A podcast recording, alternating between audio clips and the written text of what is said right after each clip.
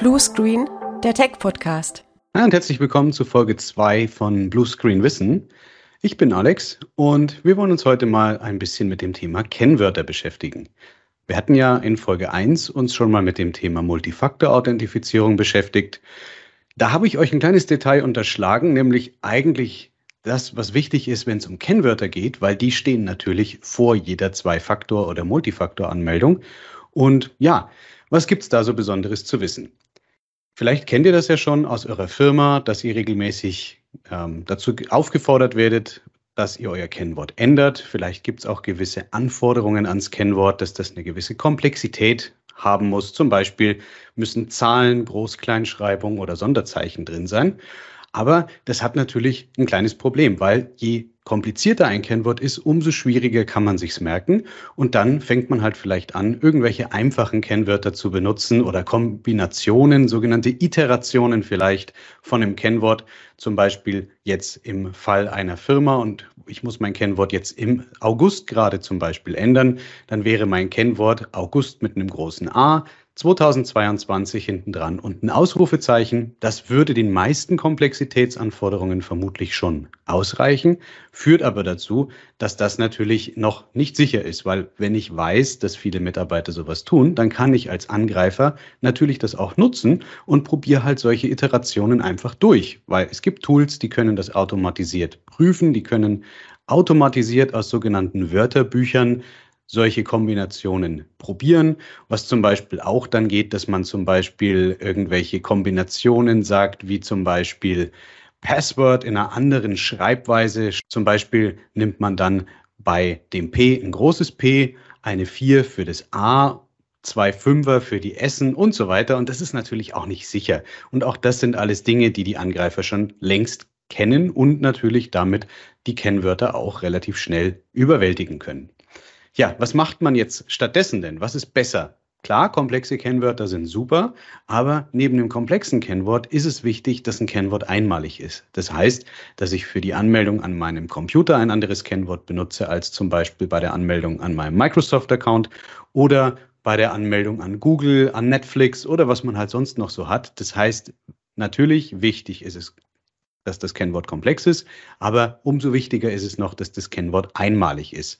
Und weil eben dieser Zwang zur Kennwortänderung, den man in den letzten Jahren in verschiedenen Bereichen eingeführt hat, eben zu solchen Iterationen führt, empfehlen Experten, Wissenschaftler und vor allem auch der BSI schon seit längerer Zeit, dass man sich davon einfach verabschieden möge und zusätzlich um Accounts sicherer zu konfigurieren und zu halten, einfach dann so etwas eben wie Zwei-Faktor-Authentifizierung oder Multifaktor-Authentifizierung einsetzt. Kommt auch immer wieder in der Presse vor, kann man auch jederzeit nachlesen. Heise hatte das Thema zum Beispiel auch schon ein paar Mal erwähnt. Vielleicht dann da einfach mal nachschauen. Tja, und zusätzlich kommt jetzt natürlich dann der Faktor Mensch ins Spiel. Wenn ich sage, verschiedene komplexe Kennwörter, je Dienst nur ein Kennwort, was einmalig ist, wie kann ich mir denn das jetzt noch merken? Ja, auch dafür gibt es gute Möglichkeiten, nämlich sogenannte Passwortmanager. Zum Beispiel OnePassword, KeyPass und wie die alle heißen, gibt es zum Teil auch schon kostenlose Variationen davon. Und da kann ich dann meine gesamten Kennwörter drin speichern. Ich kann diese Tools auch komplexe Kennwörter erstellen lassen. Das heißt, ich muss mir nicht jedes Mal was Neues ausdenken, sondern diese Passwortmanager helfen uns einfach, sichere Kennwörter zu erstellen. Und ich persönlich muss mir genau nur ein Kennwort merken, nämlich das für den Passwortmanager. Diese Lösungen gibt es auch für unterwegs, die gibt es als mobile Applikation, die kann ich auch auf meinem Smartphone zum Beispiel installiert haben. Auch hier kann ich dann zum Beispiel durch Biometrie oder eine PIN zusätzlich noch diesen Passwort-Tresor schützen, damit ich dann halt auch hier sicher sein kann, dass nicht irgendwer Fremdes Zugriff auf diese Daten bekommt. Und damit habe ich dem ganzen Thema Kennwörter schon einen wahnsinnigen Gefallen getan. Das Thema ist viel besser damit abgesichert und wir sind auch nicht gefährdet davor, wenn ich jetzt bei einer kompromittierten Webseite oder bei einem Hack von irgendeiner Webseite meine Zugangsdaten, also die Kombination aus meiner E-Mail-Adresse und dem dort verwendeten Kennwort, in die Öffentlichkeit geraten. Die Daten werden ja gerne mal verkauft, dass ich mir dann Sorgen machen muss um meine ganzen anderen Kennwörter, weil die Kennwörter halt einmalig sind. Jetzt habe ich ja in der letzten Folge in unserer Episode 1 gesagt, Multifaktor-Authentifizierung mit einem Authenticator, zum Beispiel von Microsoft. Auch hier in Ergänzung vielleicht zur Folge 1. Es gibt natürlich noch andere Lösungen, die sowas können. Was wir zum Beispiel Kunden auch empfehlen, die sagen, ich möchte jetzt aber nicht unbedingt das Microsoft Tool benutzen, die Microsoft Software. Gibt es denn da noch Alternativen?